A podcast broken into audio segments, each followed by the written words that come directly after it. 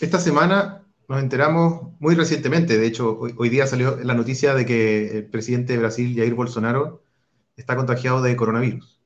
Y, y, Bolsonaro ha sido uno de los presidentes del mundo, junto con Trump, incluido también Sebastián Piñera, que han tenido una actitud con respecto al virus eh, más bien ambigua en la mayoría de los casos y en algunas situaciones incluso eh, con una perspectiva más bien que podríamos llamar negacionista, diciendo que el virus, minimizando el virus, eh, teniendo sobre todo como primera prioridad el volver a echar a andar los negocios y la recuperación económica. Con ese punto en el centro de, de las preocupaciones del gobierno, es el efecto que ha tenido es que la política de, control eh, y la estrategia sanitaria ha sido más bien eh, en la medida de minimizar lo más posible el impacto que tiene sobre los negocios, sobre las empresas, en traspasar el costo de la crisis a los trabajadores y las trabajadoras y en acortar lo más posible los tiempos de protección a la población. En el caso de Bolsonaro, esto ha significado una política mediática de negación del virus, decir que es solamente una gripeciña, y además de eh, eh, vetar incluso leyes que planteaban la obligatoriedad del uso de las, eh, de las mascarillas y los elementos de protección personal en espacios públicos. En el caso de Trump, también ha significado una, una política errática en un país que tiene más de un millón de casos y alrededor de 65 mil muertes. Por otro lado, en el caso de Brasil, con, una, con una población con, una, con más de eh, 1.600.000 casos también eh, en, un país, en el país más grande de América Latina. Y esto todo sobre la base de una aparente teoría de la conspiración que algunos han llamado eh, la pandemia, tratando de señalar que esta pandemia sería una mentira o un invento. Seguramente han escuchado las teorías conspirativas sobre esto, pero que más bien responden a la necesidad de poner en primer plano la libertad eh, de las empresas para seguir funcionando, más que el cuidado de las personas. En un país como Chile, en el que los casos siguen aumentando, ya llegamos a 300.000 casos confirmados a lo largo de estos meses de pandemia, no podemos seguir teniendo políticas antisociales como esa. Además,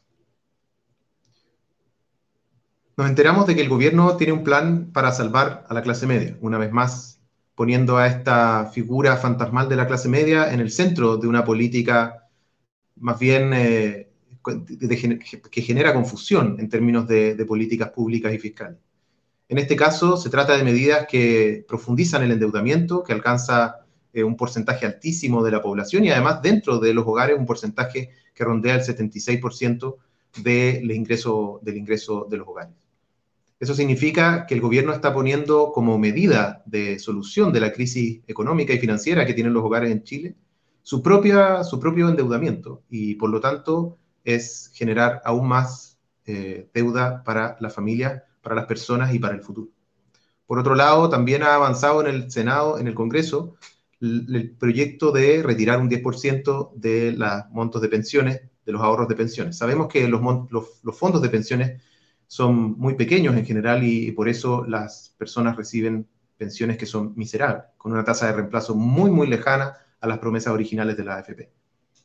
Esto significa que en un contexto como este, como maneras de salir a la crisis, nos vemos enfrentados a soluciones por parte del gobierno que podríamos decir que son cuál, cuál de las dos peores, o tendríamos que elegir entre el endeudamiento, o sea, profundizar ese hoyo, que, que es el hoyo que tapa de algún modo toda la miseria que hay en Chile, y por otro lado, eh, reafirmar una lógica de capitalización individual que no resuelve nada, pero que en circunstancias muy excepcionales quizás aparece hoy día como una solución. En el largo plazo, sin duda que no es una solución, pero este 10% puede que sea una ayuda en algunos casos.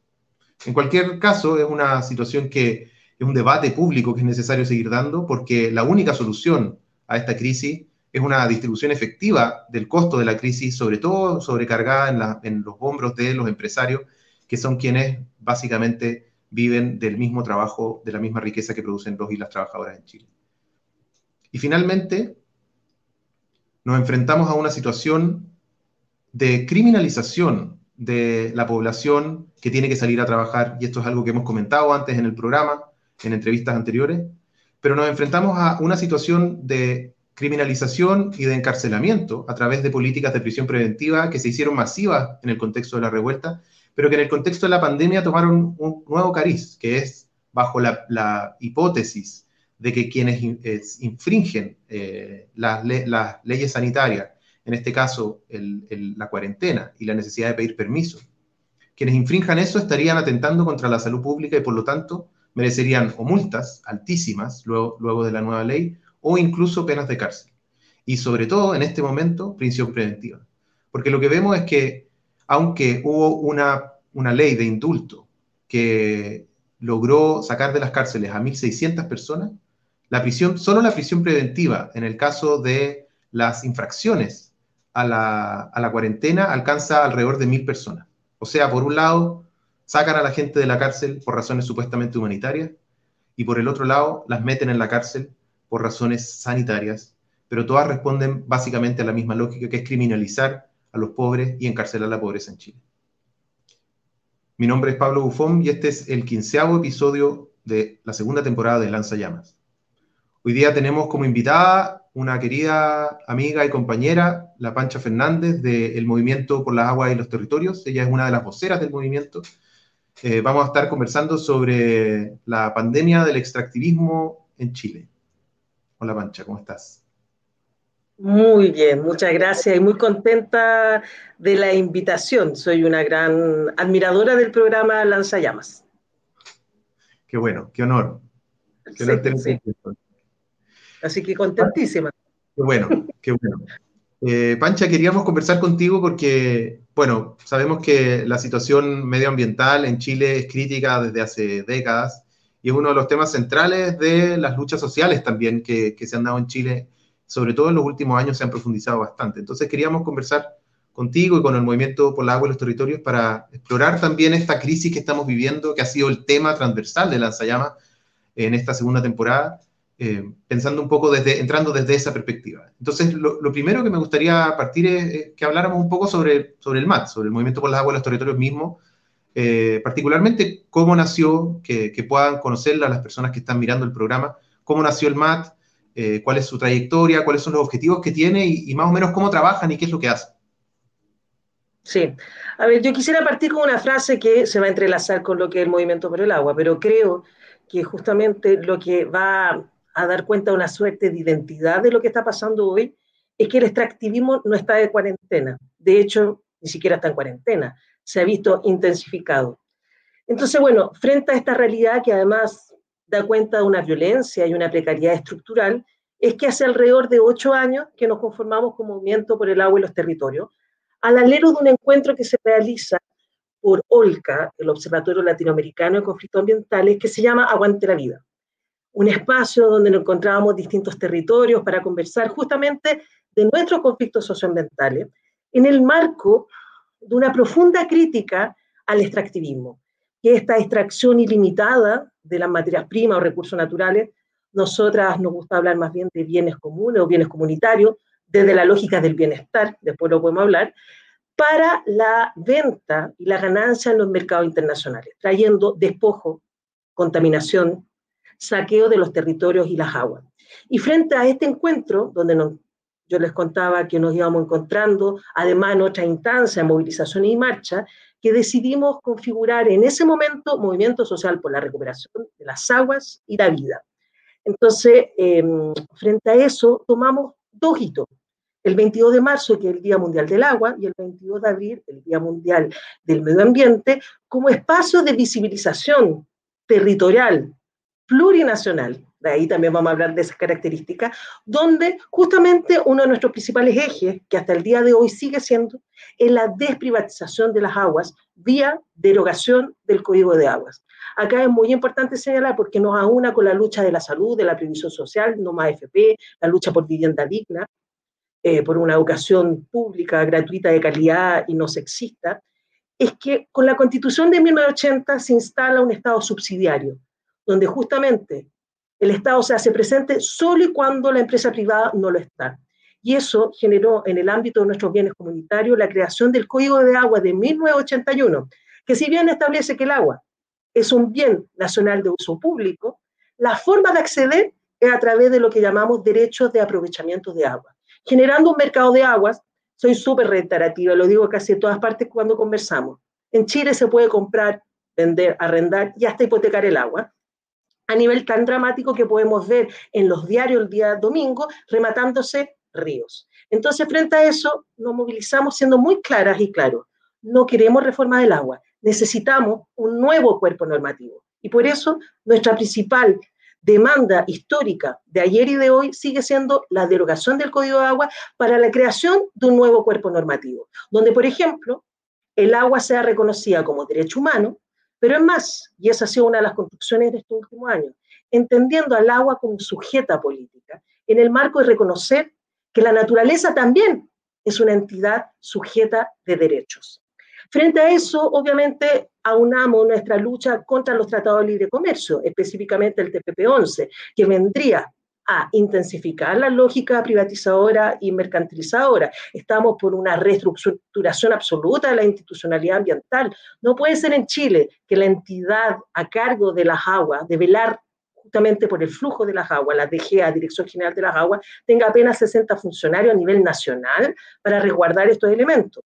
Porque además en Chile, y ahí también somos muy enfáticas, enfáticos, la escasez hídrica es producto de esta precariedad estructural y de la privatización. No es exclusivamente el cambio climático, sino el acaparamiento de derechos del agua. Solamente para dar un ejemplo, a 40 minutos de acá está San Pedro Melipilla, gente que es parte del movimiento, donde el 80% de los derechos de agua lo tiene AgroSuper, una chanchería, y apenas el 20% la comunidad. Pero además en Chile hay sobre otorgamiento de los derechos de agua hasta tres veces de cuenca. Entonces vemos que la escasez hídrica está fuertemente vinculada a un modelo territorial de explotación y de privatización de las aguas. Es así que también fuimos adquiriendo otras características en esta lucha, antiextractivista, sin duda, desprivatizadora, contra los tratados de libre comercio, pensando una nueva forma de entender la institucionalidad socioambiental, pero también decimos muy claramente estos ocho años, aunque nunca pensamos que pudiese ser un debate que hoy tiene cada vez más vigencia, es que la única forma de un nuevo cuerpo normativo es una nueva constitución.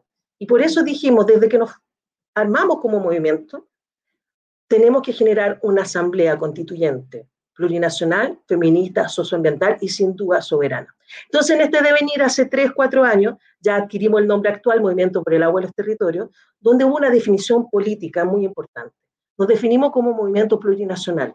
Somos alrededor de 100 organizaciones de Arica Magallanes y lo plurinacional entendiendo que en la lucha del agua y de los territorios nos articulamos tanto comunidades políticas, territorios y pueblos diversos, afro, migrante, pueblo originario, sectores populares, sectores eh, urbanos populares, campesinados, y por eso asumimos esta condición de plurinacionalidad, que no es necesariamente la plurinacionalidad estatal que se construyó en, en Ecuador, en Bolivia, sino más bien remite a esta articulación de distintas comunidades políticas en pro a la desprivatización de la agua en los territorios. Y también el carácter antipatriarcal. Nos asumimos un movimiento antipatriarcal entendiendo que el extractivismo también es una forma de configuración de territorialidades y economía masculinizada, en que las mujeres, la niñez en general, las disidencias, somos las más precarizadas en el ámbito laboral, en el desconocimiento y en la violencia, en el trabajo de los cuidados, en territorios en sacrificio, donde justamente vemos aún más aumentado el ámbito de la labor, tanto de cuidar nuestras vidas como cuidar nuestros territorios. Y así hemos ido articulándonos, la lucha no ha sido sencilla, obviamente acá hay un carácter fuertemente estructural, donde decimos, el cambio no es otro modelo de desarrollo, sino una alternativa al desarrollo. Y por eso nosotros, nosotros decimos, tenemos que cambiar de raíz el modelo tanto de producción, consumo, como el modelo energético. Y obviamente una mirada absolutamente integral con distintos momentos a corto, mediano y largo plazo. ¿Desde qué? Potenciando economías territoriales. Por otra parte, aparte de las economías territoriales, la gestión comunitaria de las aguas.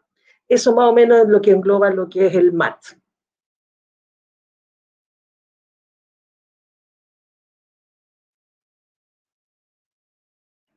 Bueno, vamos a conversar un poco sobre eh, algunas de las cosas que, tú señalaste sobre, sobre las conexiones entre lo medioambiental y, otras, uno podría pensar otras luchas, ¿no es cierto? Pero hoy día estamos viendo que las luchas son cada vez más la misma lucha, o sea, al, al punto de que son las distintas organizaciones las que asumen las visiones, las consignas. Pero quería preguntarte antes, eh, por, poder hacer un, pequeño panorama a propósito de algo que mencionabas al principio, que es que el extractivismo no está, no está en cuarentena, ¿no es cierto?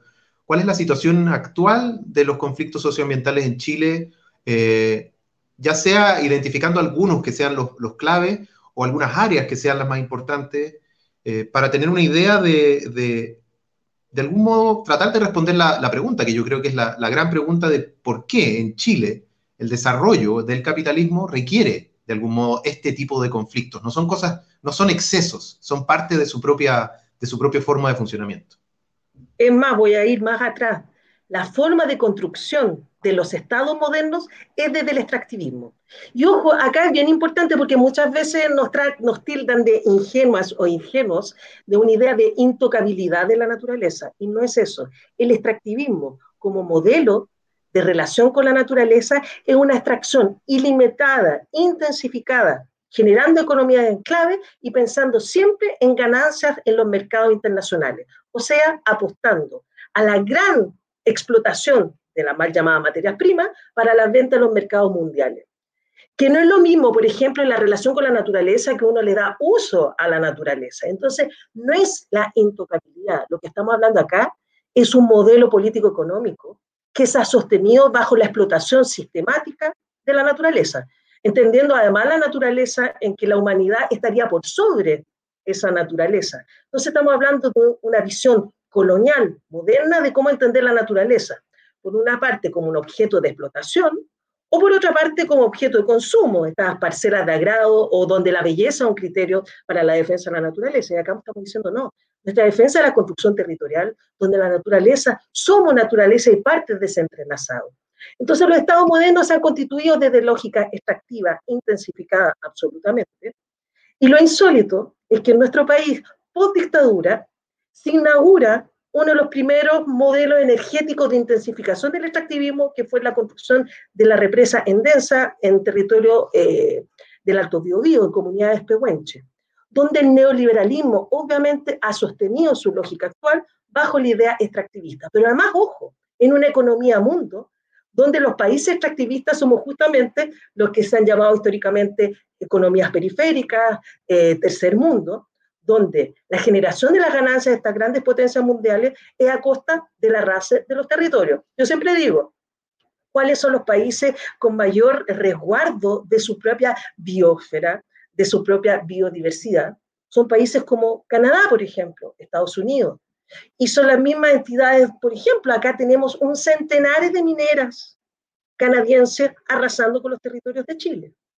Tenemos una cantidad importantísima de transnacionales vinculados a estos países donde su origen no explotan, pero acá están arrasando con el bosque nativo, están instalando el, el agronegocio. Entonces, ¿qué pasa con esta lógica? Lo insólito es que en pandemia se se ha visto intensificado el extractivismo. Ustedes preguntarán cómo podemos medir eso. Este mismo observatorio, el OLCA, Observatorio Latinoamericano en Conflictos Ambientales, durante fines de año hasta hoy en día, se hizo un balance de la cantidad de ingresos de proyectos extractivistas para, hacer, para tener un proceso de evaluación ambiental. Y lo insólito que en estos últimos meses se ha quintuplicado el ingreso de proyectos extractivistas. O sea, por eso yo partí diciendo acá, el extractivismo no está de cuarentena, la megaminería, el agronegocio, y las forestales siguen trabajando. Y además no es casualidad, en Latinoamérica, aquí en Chile, además se han convertido en focos de la pandemia. Por ejemplo, la minería. Calama tiene uno de los casos altísimos de presencia de personas con COVID, trabajadores y trabajadoras de la minería. Entonces, cuando decimos esto, es que se inserta dentro de un programa que me parece gravísimo y que tiene tres aristas. Una es la agenda pro inversión, que ustedes no lo crean, no que ustedes no lo crean, ya lo sabemos, ya estaba instalado, por ejemplo, desde el gobierno de Bachelet. Una agenda pro inversión que lo que estaba tratando de anular era la burocracia que generaba el cuidado al medio ambiente. Entonces quería coartar ciertos procesos de, podríamos decir, agilizar la aceptación del proyecto extractivo, pero además incentivar, por ejemplo, la instalación de mayores obras hidráulicas. Solo quiero recordar que en el 2016, el 22 de agosto, fue asesinada Macarena Valdés en Tranguimpan, por oponerse a la instalación de hidroeléctricas de paso bajo una transnacional, RP Global, hoy llamada RP Arroyo. Y al mismo tiempo decimos la agenda pro inversión, que es obras hidráulicas. Por otra parte, ahora se reactiva esa agenda pro inversión bajo una figura que se llama el Plan Económico COVID o el Plan de Reactivación. ¿Y qué nos está diciendo? Disminuir la brecha, ojo, disminuir la brecha, el estándar para la aprobación de eh, megaproyectos extractivos. O sea, lo que estamos diciendo, vamos a disminuir los estándares, porque ¿cómo vamos a salvar, entre comillas, la crisis económica? Es a costa de los territorios. ¿Y cuál es el gran salvavidas? Y ya lo han dicho en varias declaraciones, la mega minería, una de las principales entidades extractivas y en el norte de Chile uno de los principales agentes de la sequía y el acaparamiento de los derechos de agua en las comunidades indígenas y mestizas de los territorios del norte de Chile.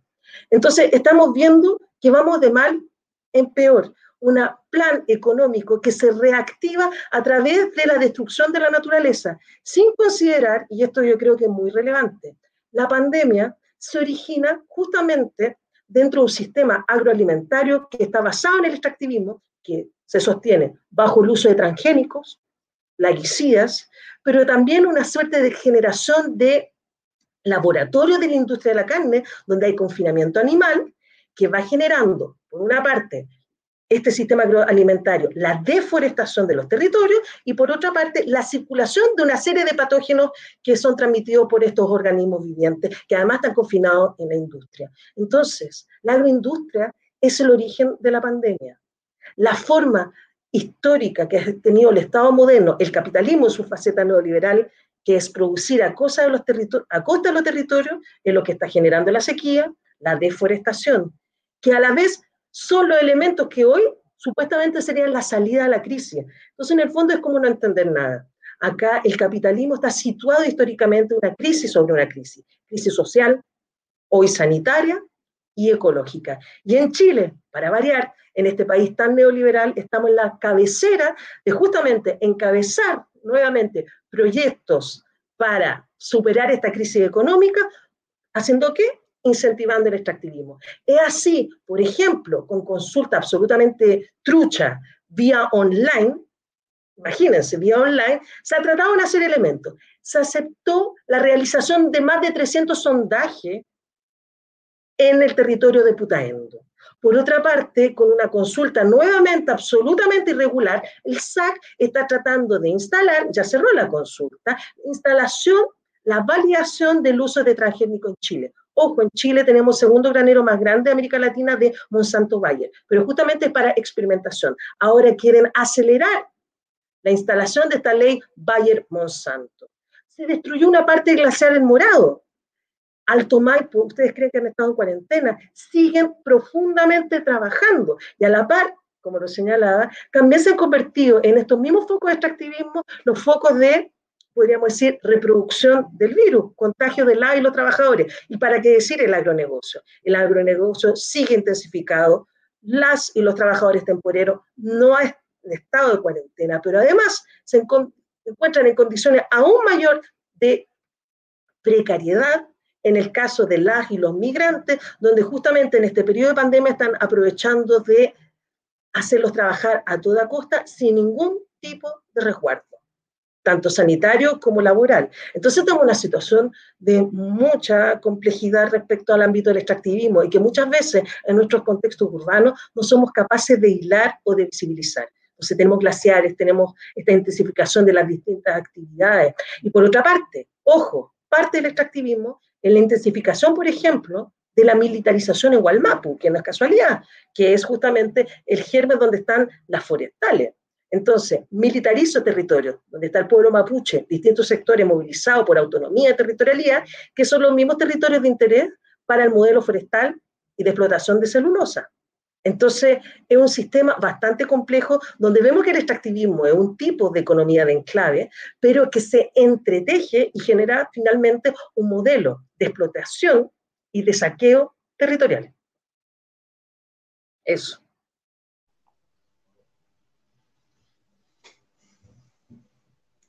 Eh, es tremendo, Pancho. Eh, eh, o sea, creo que la, conexión, la conexión con, digamos, por un lado, con el, elemento más estructural del desarrollo del capitalismo en Chile, de su manera de acumular, de acumular capital, hace esta, este efecto de que, eh, de que por necesariamente surjan estos conflictos, como, como, como, tú decías, como no está, es inherente al modelo en el, en el que estamos. Yo creo que eso es algo, algo que es, es el momento propicio para poder dar ese debate también en este contexto eh, en el que efectivamente la pandemia hace que estos conflictos se, profundicen más y no se detengan. Y por otro lado, creo que también es muy interesante eh, esto de que, la agroindustria es la causa en parte de, de la pandemia también, eh, porque es la expansión de las ciudades y la agroindustria la que directamente ha sido responsable de que se vincule a los seres humanos virus como el ébola, eh, y estos virus respiratorios que han estado en Medio Oriente y en, y en Asia eh, también. Entonces creo que es un momento propicio, como muchos otros ámbitos, para, que esto, para que movimientos como el MAT también logren alcanzar mucho mayor, tener mayor alcance, digamos, con sus propuestas, porque la necesidad de una transformación es tremenda. Sí, yo creo que algo importante que señalar y que justamente la complejidad, muchas veces las luchas socioambientales lo remiten como que fuese exclusivamente una defensa de los ecosistemas. Y acá estamos diciendo, es una defensa de la naturaleza, de los ecosistemas, pero también de las economías territoriales, de cómo, cómo organizamos y sostenemos las vidas, tanto las vidas humanas como no humanas. Entonces nos pasa muchas veces, y como que lo dije al inicio, esta suerte de que nos tildan de ingenuas e ingenuos. Y siempre lo que nos lanzan tiene que ver con la productividad y la economía. Entonces, acá tenemos propuestas, lo que pasa es que muchas veces no se nos escucha, no se visibiliza. Acá muchas y muchos lo han planteado. Necesitamos una transición ecológica o también llamada transición post-extractivista transitar a un mundo allá del capitalismo. Lo he dicho en muchos conversatorios. Creo que una de las complejidades mayores del capitalismo es que además se instaló en nuestro imaginario. No podemos imaginarnos otro mundo que no esté fuera del capitalismo. Entonces el desafío, pensémonos fuera de ese capitalismo, bajo una transición. A ver, lo conversábamos antes. No podemos decir mañana a compañeros y compañeras que trabajan en la minería que no haya más minas.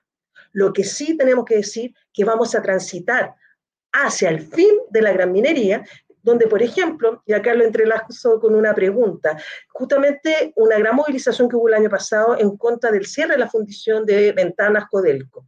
No hay que olvidar que Ventana es uno de los principales agentes producto de, emisión de gases de arsénico y azufre, generando grandes olas de intoxicación. Y por otra parte, que si aplicáramos las medidas internacionales respecto al uso de metales pesados y emisión de gases, Ventana cerraría mañana. De hecho, ya hay una transición un tanto tardía del cierre, por ejemplo, de las termoeléctricas de carbón. Entonces, ¿qué estamos hablando? La transición extractivista requiere de pasos a corto, mediano y largo plazo. A corto plazo, la aplicación de estándares internacionales. Ventana cierra mañana a mediano plazo, la reconversión productiva. Por eso requiere de todo un engranaje, porque lo que estamos diciendo acá es cambiar la forma de entender la economía, derrumbando esta brecha ecológica, la huella ecológica que generan las cadenas capitalistas de producción, reproducción, consumo de la vida. Es pensarnos desde otras lógicas territoriales, económicas territoriales. Entonces, ¿qué estamos diciendo? Reconversión productiva. Obviamente, cuando hago una reconversión productiva, también asegurar que las y los trabajadores sean parte de esa reconversión, asegurando flujos laborales y asegurando también cierta mantención en este periodo de reconversión. Pero no da para más el nivel de contaminación. Tenemos pic, ojo, nuevamente cuarentena tuvimos un pic de dióxido de azufre en la zona y de arsénico nuevamente en Ventana. Solo recordar, en los años 80 fueron emblemáticos los hombres de verde. ¿Quiénes eran? Trabajadores de Codelco que empezaron a tener una serie de llagas verdes, que murieron jóvenes, muchos con cáncer, que los abren, le hacen autopsia y tenían líquido verde en su interior. Entonces, lo que estamos diciendo, esto requiere un debate que se genere entre trabajadoras, trabajadores, campesinas, campesinos, distintos sectores mancomunados para hacer la reconversión total de este proceso, con pasos a seguir, cambiando los hábitos de consumo, por ejemplo. Hoy en día vemos la cantidad de tecnología basura. Obviamente que como luchadoras socioambientales no estamos contra la tecnología, estamos contra el uso desmedido de bienes comunes para la generación de tecnología. Entonces, acá estamos hablando de un engranaje que implica una revisión del orden de todas las cosas, entendiendo que van a haber momentos y etapas. Y en eso soy muy enfática, pero vuelvo a insistir. Y esto es un debate profundo, además de la izquierda. El progresismo nunca dejó de ser extractivista. Entonces acá tenemos que transitar hacia un post-extractivismo, entendiendo que hoy la generación de procesos económicos requieren de una interrelación con la naturaleza, con los territorios, potenciando, por ejemplo, las economías locales. Entonces, creo importante que hoy es necesario generar el debate, porque la crisis ecológica mundial adquiere un carácter de urgencia. Es un debate que no se tiene que posponer, sino que tiene que ser ahora. Y en Chile, el gobierno de turno, para variar, entendiendo todo lo contrario, incentivando lo que nos está destruyendo. Pancha, a propósito de esto mismo, ¿cuáles crees tú que son los, los principales desafíos o, las principales dificultades que tiene que enfrentar el movimiento socioambiental para poder transversalizar su perspectiva? Porque tú misma lo decías, hay, hay, una, hay una resistencia muy grande a, a, cuestionar la, manera en la que entendemos el funcionamiento de la economía, ¿no cierto?, basada en una forma de entender el desarrollo. Eh, y, eh, y, eso lleva a que otros movimientos sociales, y lo, comentábamos antes, ¿no es cierto? Y hay una pregunta que nos dejaron antes del programa que, la, que creo que la después la abordemos quizás con más detalle, eh, sobre todo el movimiento, de, el movimiento sindical, que, que, no, que no, no necesariamente ha desarrollado la sensibilidad con respecto a esto, eh, ve como una contradicción, ¿no es cierto? Porque atacar a los, a los, a los, mega, a los proyectos mega, de la mega minería, por ejemplo, o, de la, o energético, significa atacar, o lo entienden como atacar sus fuentes laborales. Y en fin, hay otros eh, entonces, por eso quería preguntarte, ¿cuáles son las dificultades que ustedes identifican, los principales desafíos que tiene que, que, tiene que enfrentar el movimiento socioambiental para poder transversalizar esta perspectiva en otros movimientos eh, sociales? O sea, son bastantes desafíos, como bien tú lo dices, pero quizás el más complejo de todos es justamente descolonizar el espacio del trabajo y descolonizar la naturaleza. Y en ese sentido, terminar con la visión eh, antropocéntrica del orden de las cosas. Yo creo que la modernidad colonial hegemónica justamente instaló un imaginario que hasta el día de hoy se perpetúa. El ser humano por sobre la naturaleza, pero además no cualquier ser humano, yo también creo eso cuando dicen, bueno, el ser humano es la pandemia. No, acá es claramente un modelo capitalista, potencias mundiales, transnacionales, sujetas y sujetos que están vinculados a la ganancia y a la lógica de los privilegios. No es la humanidad. Yo como soy muy enfática respecto a eso. Entonces, uno de los grandes desafíos es transitar a una mirada biocéntrica.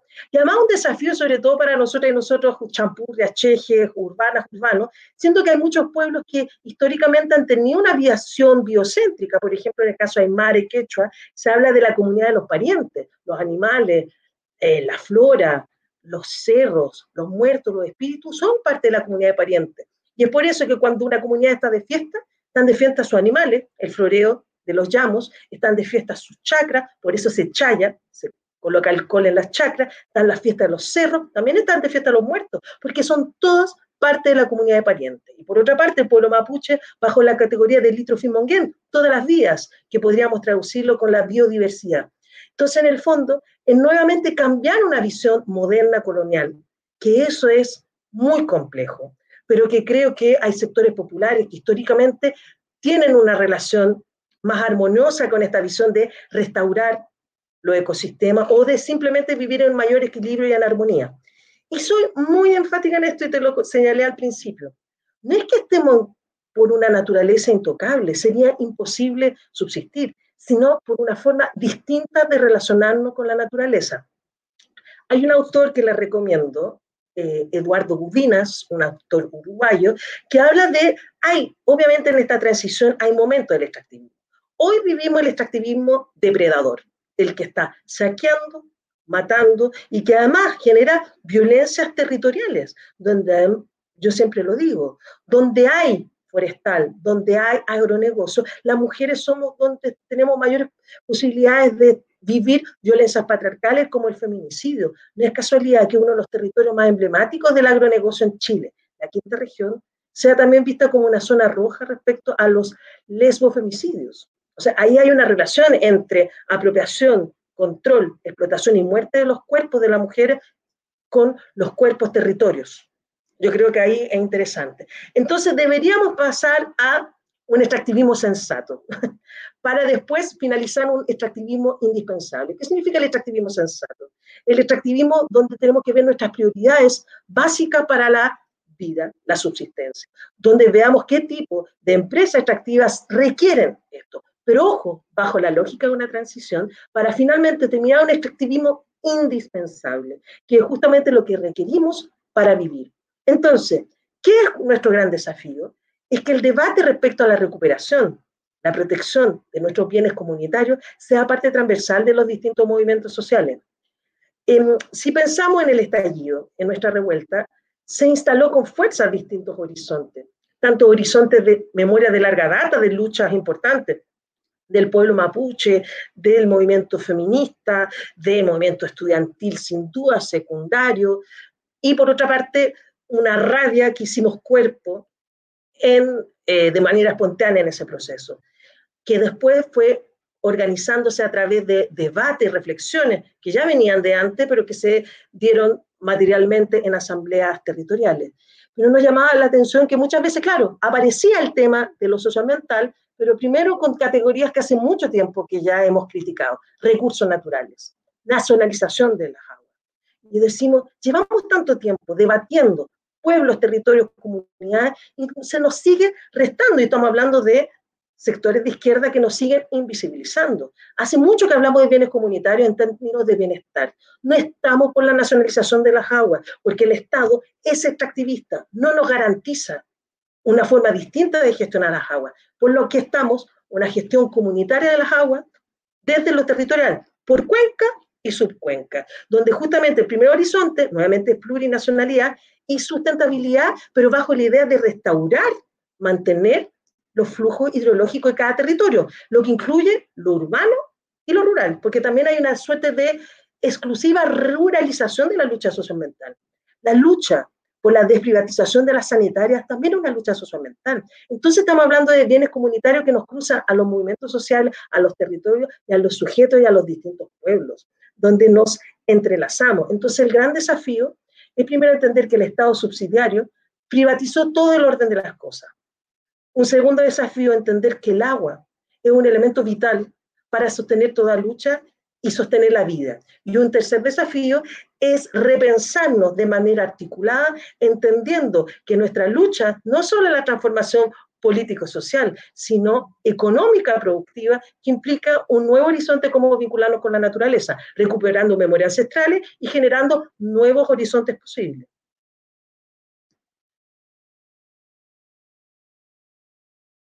El micrófono, ahí sí.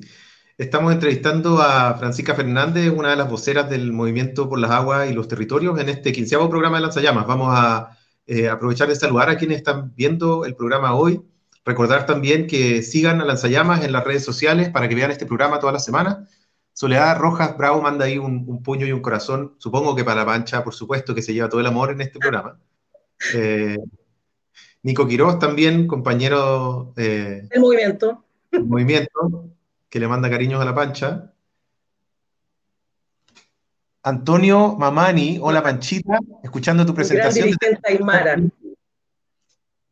Mira, desde allá también. Y además, hay un territorio importante también, la lucha que da la comunidad de Cancosa contra la megaminería es un tema constante, donde sus bofedales, amigos. Ahí hay un tema interesante. Cuando hablamos cuerpos de agua, inmediatamente la gente se imagina ríos, lagunas, lagos. Decimos, los mares son cuerpos de agua. Los glaciares son cuerpos de agua, los salares, los bofedales, las sanitarias. Tenemos que integrar esta visión pluridimensional de lo que entendemos por agua. Hasta nosotros, nosotros somos cuerpos de agua. Entonces yo creo que los bofedales, las turberas, que son cuerpos de agua muy importantes para los territorios, tienen que ser parte del horizonte de nuestra lucha. ¿Qué más? La Laura, Laura Mansi, qué grande pancha, qué grande pancha, ¿viste? Todo el amor en este ah, programa se para la pancha hoy día. Mar Uro, gracias por compartir sus conocimientos. Bueno, aprovechamos también eh, Lorena Contreras, Mari Mari, Granda Lamien, Panchita. Sigan en Lanzallamas, eh, estamos en Instagram también, estamos en, Facebook y en YouTube eh, a través de las redes del periódico Solidaridad. Este, la próxima semana también al final del programa vamos a, contar quién va a ser nuestra invitada la próxima semana. Pancha, quería preguntarte por, algo que también estabas señalando en, la última, en tu última intervención. El, el vínculo del movimiento socioambiental con el feminismo y podríamos decir del feminismo con el movimiento socioambiental, también es de larga data y ha sido creciente en los últimos años y tú has sido también una de las voceras en contexto de huelga de la Coordinadora Feminista 8 de marzo. Entonces quería preguntarte por el, el, cuál es el impacto que ha tenido ese, ese vínculo más reciente, digamos, porque históricamente sabemos que hay, hay conexiones, pero particularmente en estos tiempos donde el feminismo, como en Lanzayama hemos, no nos cansamos de, de reafirmar, ha tenido un rol súper importante en las luchas sociales y tiene un, rol clave hoy día. Eh, ¿Cuál ha sido el impacto que ha tenido ese vínculo con el feminismo en el movimiento socioambiental? Tengo que ser honesta, para hablar del impacto, igual tengo que trazar ciertas historias que me parece muy relevante y además reconocer la labor de muchas compañeras que han posibilitado la consolidación de este feminismo. Primero, nosotras hemos tratado de resignificar este feminismo socioambiental bajo las categorías de feminismo territorial, feminismo de los pueblos. Si bien, ojo, la categoría de ecofeminismo existe hace 40 años, al igual que el debate en el feminismo en general, tendió a ser un debate más de los norte, más desde Europa, Estados Unidos, que, ojo, sin duda son un gran referente de donde pensar la, la relación cuerpo, tierra, territorio de mujer y disidencia.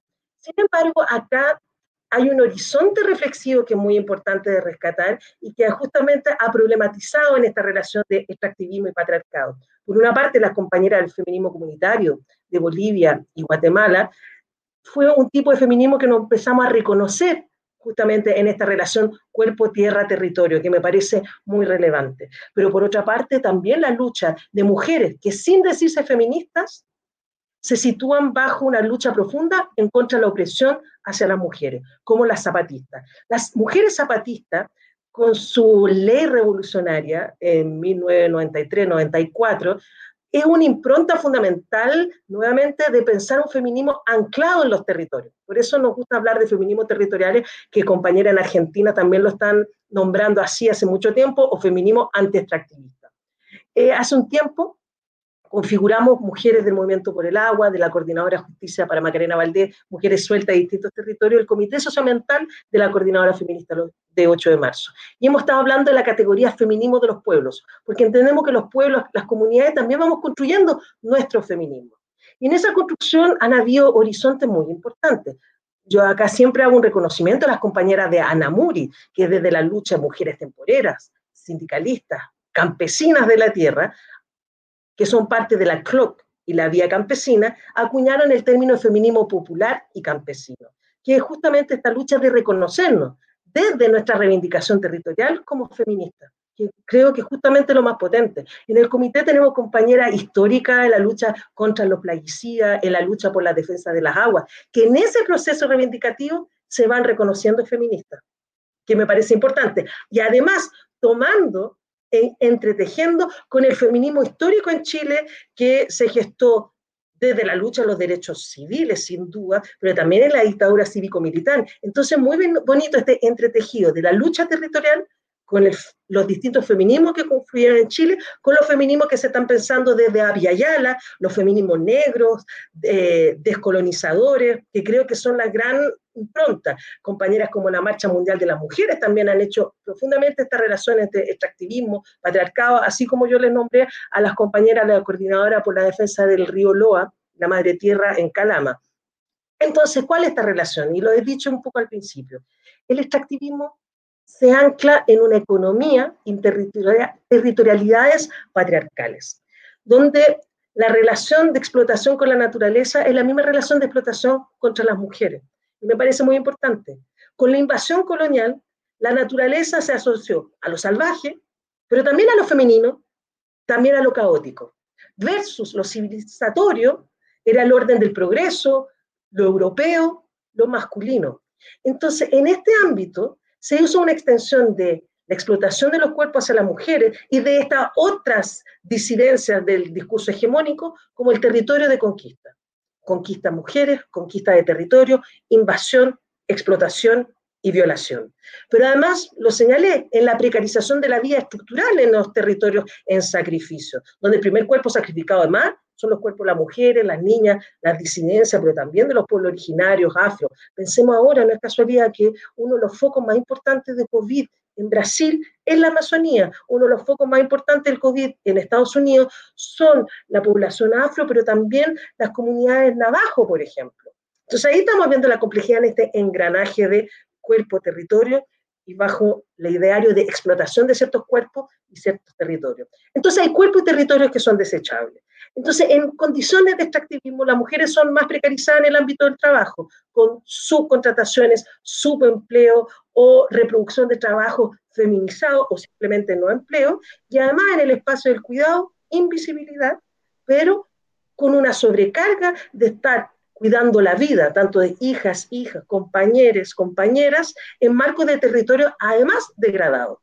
Entonces, ahí hay un engranaje que me parece muy importante. Entonces, este feminismo de los pueblos es tomar esa dimensión. ¿Y tomarlo desde qué? De las propias experiencias de vida de las mujeres. Entonces, por eso yo creo que es un espacio muy enriquecedor el que hemos tenido la coordinadora feminista 8 de marzo, que desde nuestras experiencias vitales nos hacemos feministas. Pancha, estamos además eh, viviendo un momento que podríamos denominar constituyente, en el sentido, como tú lo señalaste en un momento, de, que se abre, se abre el, debate que ustedes vienen trabajando, ustedes y otros grupos, otros movimientos también, sobre la necesidad de un cambio de constitución como una manera de, consolidar algunas de las demandas también eh, y de establecer nuevas bases de, la, disputa política, la disputa social. Quería preguntarte... Eh, quizá hay algunas cosas que ha ido nombrando y mencionando a lo largo de esta conversación, pero quería preguntarte cuáles son para el, para el MAT en particular los principales ejes de un posible debate constituyente desde una perspectiva socioambiental, no pensando solo en cuáles son los elementos que debiese tener una nueva constitución, sino entendiendo que este es un debate que se abrió con la revuelta y que por lo tanto excede los límites de, un, de una carta fundamental de la República y tiene más que ver con el conjunto del, del régimen político, económico, social, etcétera. Yo creo que una de las primeras cosas que te voy a contestar, que me parece muy importante, que en tanto movimiento social también tenemos pluralidad de visiones, articulaciones y disenso. Creo que también tenemos que romper con esta visión monolítica que los movimientos sociales tenemos una visión de las cosas. No, como cualquier movimiento tenemos una pluralidad de visiones y de contradicciones. A ver, respecto al proceso constituyente, lo primero es una reflexión sobre lo que entendemos por lo constituyente. Y tú mismo, Pablo, diste algunas indicaciones. Lo constituyente no es exclusivamente el debate frente al Estado, lo es, pero también es la posibilidad de constituir nuevos horizontes políticos. Y es por eso que hemos reflexionado que el primer momento de lo constituyente es lo destituyente, destituir el orden establecido tanto productivo, económico, político-social. Y no es casualidad que esa destitución lo primero que adquirió fue el carácter en las calles, la demonumentalización, el rompimiento de estatuas, justamente da cómo yo puedo eh, desconstituir justamente desde un actual el de la calle. Pero ahí nos queda el gran desafío de cuál tipo de horizonte queremos construir. En ese sentido, siempre nombro sobre el proceso destituyente lo que sucedió en La Serena, que eh, derrumbaron un monumento vinculado a la invasión colonial española, pero colocaron una figura de una cacica de Aguita, Millanca, y que creo que es justamente el valor del proceso destituyente. Destituimos para restaurar una justicia e instalar las alternativas y visiones de mundo que queremos colocar a la palestra. Entonces, destituir justamente en este proceso es destituir la forma que se han privatizado históricamente nuestros bienes comunes. Entonces implica un debate sobre el tema de la propiedad del agua, la propiedad de la materia prima, ya les dije, bienes comunitarios. Y así como Movimiento por el Agua y los Territorios, de esas cosas mágicas que suceden en nuestro preúltimo encuentro, penúltimo encuentro, en la Laguna Culeo, una laguna que hace dos años está absolutamente seca, definimos así Cabildo por el Agua para cómo pensar la gestión comunitaria del agua con una propuesta, cuando algún momento tengamos que debatir y construir. E iniciamos los cabildos el octubre de 2019. Nunca nos pensamos que íbamos a estar en el marco de una revuelta. Hicimos más de 60 cabildos, más maravilloso, siempre cuento. 19 de octubre, primer post día de la revuelta, San Pedro Melipilla haciendo su primer cabildo por el agua. Lo hicimos inmediatamente. Frente a eso. Entonces, de los estudiantes estamos construyendo una constitución, un proceso constituyente del agua de manera distinta. ¿Y qué se acordó? Lo que yo te planteaba, por cuenca y subcuenca. Pensarnos espacialmente, que es algo que es muy difícil muchas veces. ¿Cuántos de ustedes, de nosotras, hemos participado en el ordenamiento, en la planificación territorial? Casi nadie, a lo más concejalías o gente que está vinculada laboralmente. Entonces, pensar los territorios desde la autodeterminación y la soberanía. Entonces, el proceso constituyente para nosotras tiene que ser en clave asamblea constituyente. ¿Generando qué?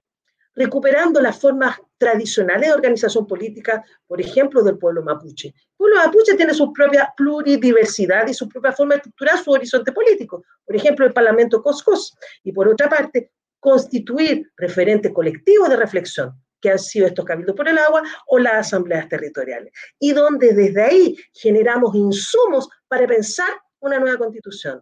Y no al revés. Muchas veces, no sé si se dieron cuenta, yo soy bien crítica, siendo que soy académica y además trabajo en antropología jurídica, pero cuando se hablaba de la nueva constitución, invitaban a juristas, a abogados y abogadas. Y decía, es todo lo contrario. Son los sectores populares movilizados que generamos los insumos donde el espacio académico nos posibilita articular, sistematizar y donde los juristas ven cómo traducir este debate popular en clave jurídica constitucional. Eso es asamblea constituyente. Ese era el proceso que nosotros nosotros queremos participar. Entonces, nuestro debate es seguir presionando por estas características de asamblea constituyente. Y ya estamos con este primer nivel, hicimos un decálogo por los derechos de las aguas y de la gestión comunitaria, maravilloso decálogo, que en algún momento les puedo compartir, está en el Facebook del Movimiento por el Agua y los Territorios, y por otra parte seguir profundizando en la lucha contra la agenda pro inversión y cómo pensar ya en la práctica la articulación de la gestión comunitaria del agua. Eso entendemos el proceso constituyente. Hay cosas básicas. Primero, en la Constitución, nosotros estamos presionando, tanto en el proceso constituyente territorial popular como la posibilidad de pensar un nuevo cuerpo normativo, el agua como derecho humano y los derechos de la naturaleza. Experiencia maravillosa hubo en Ecuador, una carta eh, se hizo también de los derechos a la madre tierra en Bolivia, pero acá el derecho a la naturaleza en tanto entidad política, en tanto justicia restaurativa, en tanto que la recuperación de las aguas no es solo para la vida humana, sino para establecer los flujos de los territorios, las memorias ancestrales del agua, las memorias ancestrales genealógicas de los glaciares. Eso estamos hablando. ¿Y bajo qué? La protección, el recuerdo y la consolidación de las economías territoriales.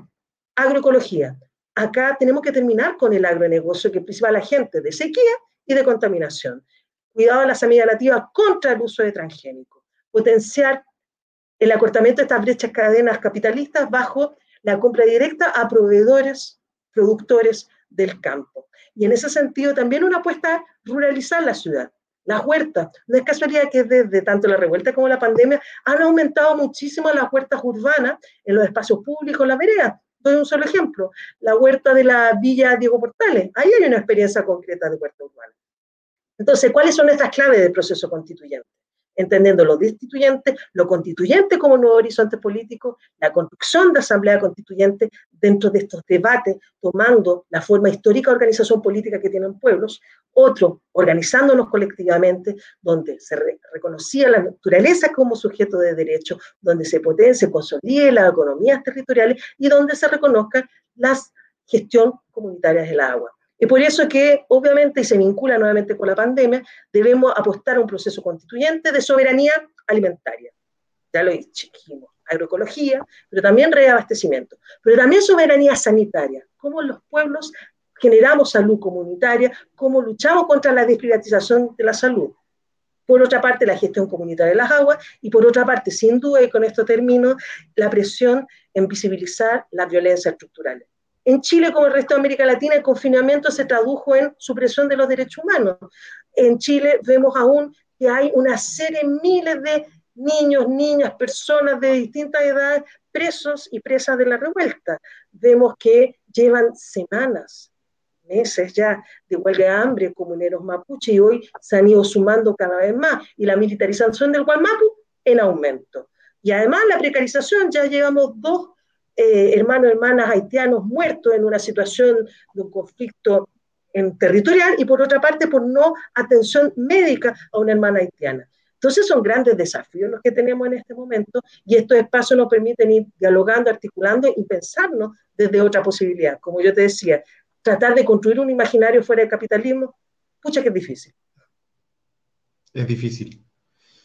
Pancha, hemos estado, eh, nos hemos pasado de lo que normalmente dura Lanzallamas, pero creo que la, conversación ha estado buena. Eh, la, audiencia de este programa hoy día está muy contenta, mandando además mucho cariño.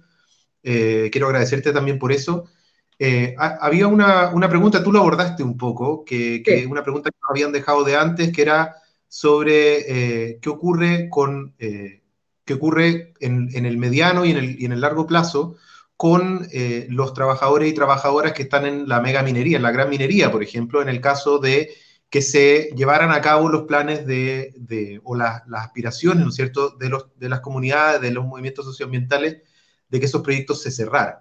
Y, un poco, ya hiciste mención de eso, pero quería remarcar esta idea de la transición post-extractivista. Me gustaría que pudieras eh, eh, elaborar un poco más eso, porque creo que es muy interesante abrir ese debate, instalarlo en la discusión pública dentro de la izquierda también sobre cómo enfrentarlo, porque lo, o sea, en el, en el debate mundial reciente, digamos, lo más, lo más vistoso que tenemos en ese sentido es el plan que tenía la candidatura de, Bernie Sanders en términos de una, del nuevo, del Green New Deal, ¿no es cierto? De, un, del acuerdo, un gran nuevo acuerdo que sea verde. Pero eso también de algún modo todavía sigue sosteniendo algunas lógicas eh, tradicionales de la socialdemocracia, ¿no es cierto? Y quería preguntarte un poco cómo, cómo se conectan estas reflexiones a nivel mundial y, cómo se ve en Chile. Qué complejo porque me quedan pocos minutos y es tanto que decir. Voy a partir con lo último.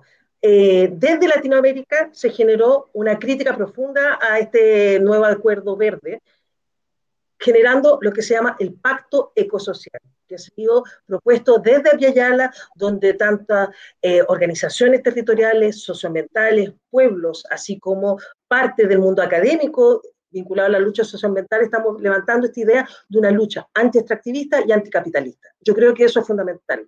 Porque, ojo, tenemos el gran riesgo de la instalación del ecocapitalismo, el capitalismo verde, donde soluciones como economías renovables, eh, más embalse, carreteras hídricas, lo único que siguen haciendo es perpetuando la explotación y un modelo explotador por sobre la naturaleza. Por ejemplo, el caso del Incanantay para mí es el más grave de todos, el litio. No tiene, dicen, bueno, sí, minería sustentable para energía limpia, por favor. No hay mega minería sustentable. Partamos con eso. Segundo, ese extractivismo clásico es la extracción de agua a través de la salmuera, de la sal, los salares. Pero además, supuestamente energía verde porque con el litio se hacen qué? En autos eléctricos. Pero sigue siendo absolutamente extractivista. ¿Y a costa de qué? De los sures, de los territorios degradados para las grandes potencias que generen sus autos energéticos de energía supuestamente limpia, o el mismo caso de la energía eólica, devastando territorio, por eso es tan importante la dimensión territorial. En Chiloé, la energía eólica devasta territorio porque ocupa y degrada la espacialidad donde se ubican chilotas, chilotes y además de los ecosistemas. Entonces, la dimensión territorial yo diría que es un eje fundamental de repensar, una dimensión anticapitalista y antiextractivista que no es sencillo y vuelvo a insistir en este tema de los procesos de transición post-extractivista. El nivel de dióxido de arsénico y azufre en la fundición ventana hace que, si aplicamos ley internacional, mañana lo cierran. Y eso yo realmente lo siento. Lo que pasa es que si vemos en esta relación de economías territoriales locales como una cadena de producción, consumo y energético, lo inmediatamente la cierre de estas grandes obras mineras requiere inmediatamente reconversión productiva al alero, obviamente, de los desarrollos, podríamos decir, en ese momento, de la economía territorial, potenciando ese lugar, pero además con algo que tampoco existe en este país, la subvención de las y los trabajadores que tuvieron que dejar cesar en ese tipo de trabajo por el nivel de intoxicación que estaban generando las comunidades. Vuelvo a insistir, el caso de los hombres verdes es absolutamente dramático. Entonces, ¿qué es lo que estamos diciendo? Fin a la mega minería. No podemos cerrar la minería en general mañana, pero sí la mega minería, porque la minería a tajo abierto y la mega minería son los principales agentes de degradación de los territorios. A mediano plazo y a largo plazo, pensar una minería en términos micro, en términos de potenciar las economías locales y además con políticas de resguardo y cuidado en ámbito de la contaminación y degradación de los territorios. ¿Qué es eso? Voluntad política. Y justamente que es además el fin a la lógica de las ganancias por sobre nuestras vidas. Entonces es cambiar la mirada respecto a cómo producir. En ese sentido yo vuelvo a insistir, la fundición por el bienestar de las comunidades de Quintero, Puchucaví, debe cerrar. Y por el bienestar del lado de los trabajadores debe haber un seguro de cesantía, por otra parte, garantizar sueldos mínimos éticos, por otra parte, un plan de reconversión productiva y además la potencialidad de economías locales territoriales de esa zona que la gente se olvida. Antes de la instalación del cordón industrial en los años 50, era una gran zona de actividad ganadera, agrícola, quintero y puchuncaví. La gente casi lo ha olvidado. Y eso ya no produce producto de la generación de este cordón industrial de enclave. Entonces, hay otras posibilidades, pero requieren de voluntades políticas. Y desgraciadamente hemos visto que es lo que justamente falta en estos procesos. Francisca Fernández, vocera del Movimiento por el Agua y los Territorios. Te agradecemos infinitamente eh, estar hoy día en este episodio de Lanzallamas. Ha sido una tremenda. Bueno, y lo otro, yo sé que hay algunas preguntas van a quedar fuera, pero les invito a visitar las redes sociales de Movimiento por el Agua en los Territorios y también de la Coordinadora Feminista 8 de Marzo, el Comité Socioambiental. Ahí pueden encontrar literatura, textos, solo digo, para mí grandes referentes sobre el extractivismo y el patriarcado son las compañeras de Geobrujas, compañeras geógrafas de México y el colectivo Geografía Crítica de Ecuador y el colectivo Geografía Crítica Claudia Mijo acá de Santiago y además de visitar la página de Olca, porque vi que estaban preguntando sobre bibliografía. Y ahí pueden ver autoras, autores, tanto vinculados a procesos de demandas territoriales como académicos y académicas al alero de lo que dijo hace poco una amiga mía de la Asamblea por el Agua y las Vías del Agua Mendoza, por una ciencia digna. Porque hay ciencia digna. Poca, pero la hay. Gracias, Pancha. Nos vemos. Gracias a ustedes. Chao. Un abrazo. Bueno, ese fue el quinceavo episodio de Lanzallamas con Francisca Fernández del Movimiento por el Agua y los Territorios. Eh, un tremendo programa. Quiero agradecerle también a todas las personas que han estado mirando eh, hoy eh, Lanzallamas, que se han conectado por las distintas redes sociales. les invito de nuevo a que sigan el programa, que nos comenten por Facebook, por YouTube, por Instagram, si hay alguna persona, algún invitado, invitado que quisieran que esté en el programa. El día jueves vamos a estar con Paola Palacio de la Secretaría de Mujeres Migrantes y de Negrocéntrica. Vamos a estar conversando sobre el capitalismo racial en Chile.